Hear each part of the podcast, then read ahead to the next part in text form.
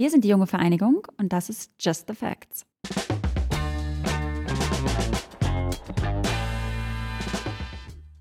Liebe Antonia, welche Versicherungen hast du als Ärztin in Ausbildung? Äh, ich habe tatsächlich nur eine, muss ich gestehen, und zwar die Berufshaftpflicht. Schlecht. Ja. ich schäme mich auch ein bisschen, ja. Ich muss mich hier outen. Ich habe tatsächlich Schämen, nur die eine. naja. Ja. Aber wenigstens sicher das Ultra-Top-Produkt. Mm, Ja, also ich meine, als äh, Ärztin in Ausbildung kostet es ja tatsächlich nicht so viel, meistens zwischen 50 bis 70 Euro. Ähm, und es stimmt natürlich, der günstige Preis ist deswegen so günstig, weil sie halt relativ wenig abdeckt. Ja, und weil sie nie zahlen wird.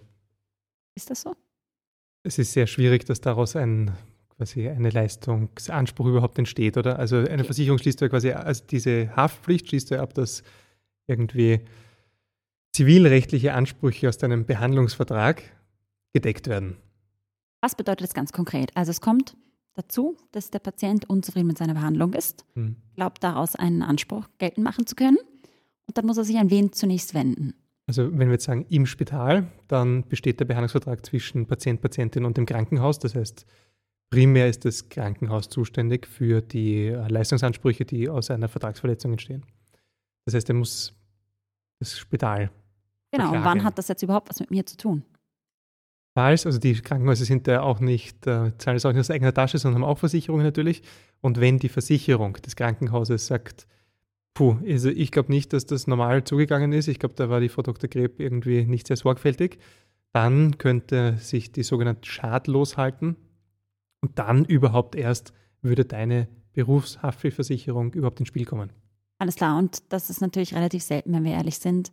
Das heißt, sofern man wirklich nur im Spital tätig ist im Rahmen seiner Ausbildung, dann kann man zwar eine Berufshaftpflicht abschließen, aber es muss nicht unbedingt sein. Verstehe ich das richtig? Ja, na, in der Kammer heißt es immer, in den letzten fünf Jahrzehnten sei es nullmal vorgekommen, dass sich ein Spital zivilrechtlich schadlos gehalten hätte an einer angestellten Ärztin oder einem angestellten Arzt. Wieso? Weil es das gesamte System zum Zusammenbruch bringen würde, nicht? Dann hättest du ja überhaupt keinen Vorteil mehr, angestellt tätig zu sein als Ärztin. Da die logische, genau, die logische Konsequenz wäre zu sagen, alle Ärzte und Ärzte sind freiberuflich tätig und das Haus ist nur ein Haus, also so wie es in den USA ist zum Beispiel. Deswegen sind ja dort die, immer diese Liability-Sachen so ein Problem. Aber hier ist es ja nicht so und das gesamte System würde halt wackeln, wenn es einmal passieren würde. Und deswegen ist es noch nicht passiert. In Wien. Genau. Wann braucht man sie jetzt tatsächlich, nämlich verpflichtend die Berufshaftpflicht? Eigentlich dann, wenn man selbstständig tätig Da sein fragen wir am möchte. besten unseren Großverdiener. Christoph. Großverdiener.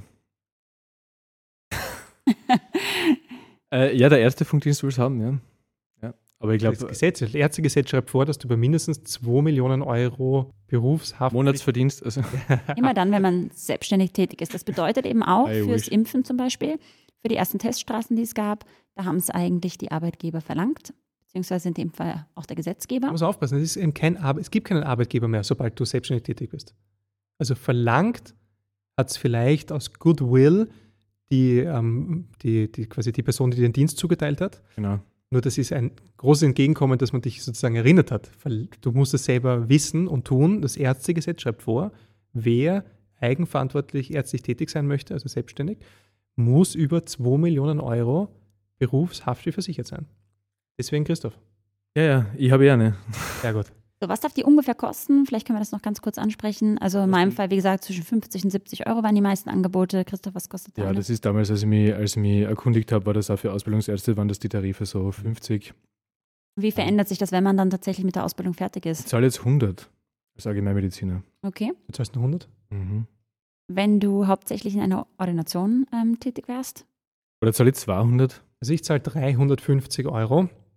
Ich habe mir da gleich, obwohl ich in Ausbildung bin, die, das echte Produkt für selbstständige Anästhesiologinnen und Anästhesiologen genommen. Mhm.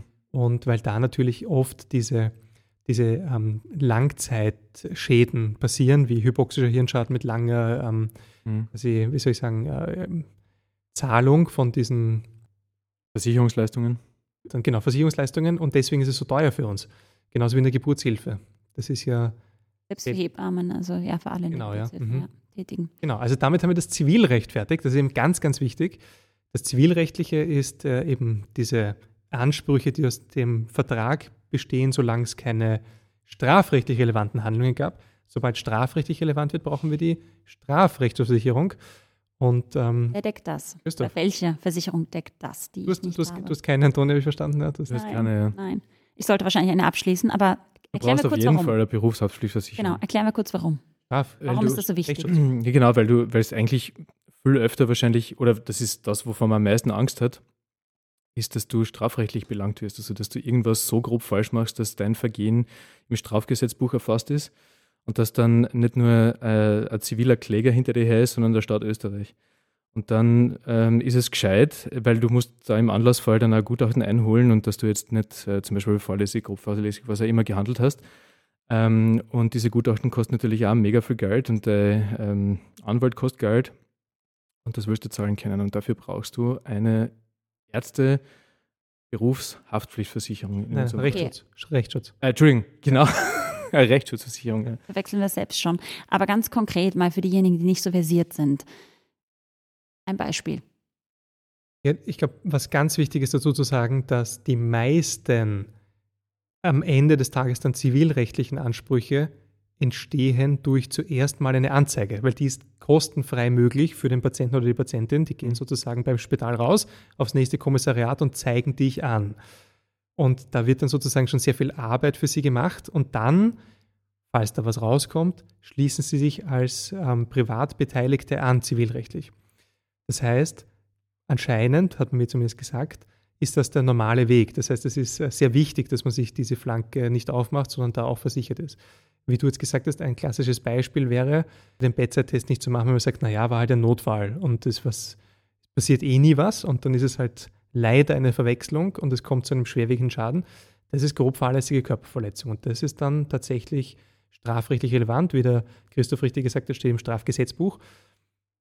Und da bist du dann nämlich überhaupt nicht versichert. Da, steht, da stehst du dann einfach vollkommen alleine da. Niemand zahlt diese Kosten und ganz, ganz spannend. Wenn du die Versicherung nicht hast, müssen wir dazu sagen. Genau, Wenn du hast ja keine Versicherung, Antonia. richtig, richtig, ja, ja. ja, ja. Und ganz spannend ist, selbst wenn, und das habe ich lange nicht gewusst, selbst wenn du am Ende des Verfahrens nach mühsamen Jahren und vielen Gutachten freigesprochen wirst, selbst dann zahlt der Staat Österreich nicht. Das ist nicht so wie im Zivilrecht, dass die unterlegene Partei dann alles zahlt, sondern die Republik Österreich zahlt nie, weil sie davon ausgehen, dass wenn eine Staatsanwaltschaft überhaupt das Verfahren beginnt, dass eine Verurteilung wahrscheinlicher ist, sonst dürfen sie ja Mhm. überhaupt kein Verfahren beginnen.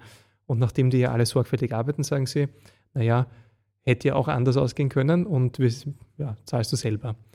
Und wichtig ist eben jetzt, und ich nehme an, wir haben es vorher besprochen, Christoph, dass es eh jede äh, Berufsrechtsversicherung abdeckt, aber wichtig ist, dass die nicht so wie eine Privatrechtsversicherung, wie ich sie vorher hatte, erst im Falle des Freispruches rückwirkend zahlen, sondern dass Mhm, die dir vorneweg, sofort zur ja. Seite stehen. In dem Moment, wo ein Anfangsverdacht da ist, selbst wenn, auch wenn schon gegen dich ermittelt wird, dass die dir da schon zur Verfügung stehen mit ähm, zum Beispiel Strafrechtsanwältinnen oder Gutachterinnen, die dann gezahlt werden. Aber das ist ja, Das ist also das, wir haben jetzt das Spital erwähnt, aber wenn du außerhalb vom Spital selbstständig tätig bist, deckt die Berufshaftpflicht ja wahrscheinlich auch Zivilprozesse ab, oder? Be Beruf Rechtsschutz? Berufsrechtsschutz.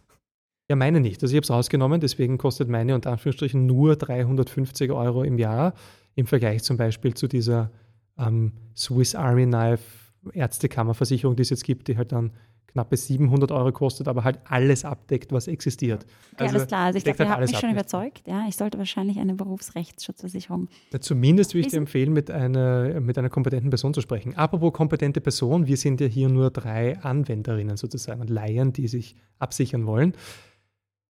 Die junge Vereinigung plant in näherer Zukunft Podcasts auch mit einem Juristen, einem Arbeitsrechtsexperten, aber auch sonst wahrscheinlich versierten Menschen Ja. abzuhalten. Und wenn ihr, liebe Zuhörerinnen und Zuhörer, besondere Fragen habt, zum Beispiel, was weiß ich, was darf mir angeordnet werden an Diensten, also wirklich alles Mögliche, alle diese juristischen Fragen, bitte schickt sie uns jetzt schon über die üblichen Kanäle, zum Beispiel über Instagram at junge-vereinigung oder zum Beispiel an meine E-Mail-Adresse oder was auch immer ihr findet. Schickt uns Fragen und ähm, ich hoffe, dass wir sie dann mit unserem Juristen für euch beantworten können. Auf jeden Fall. Schönen Tag! Euch. Tschüss.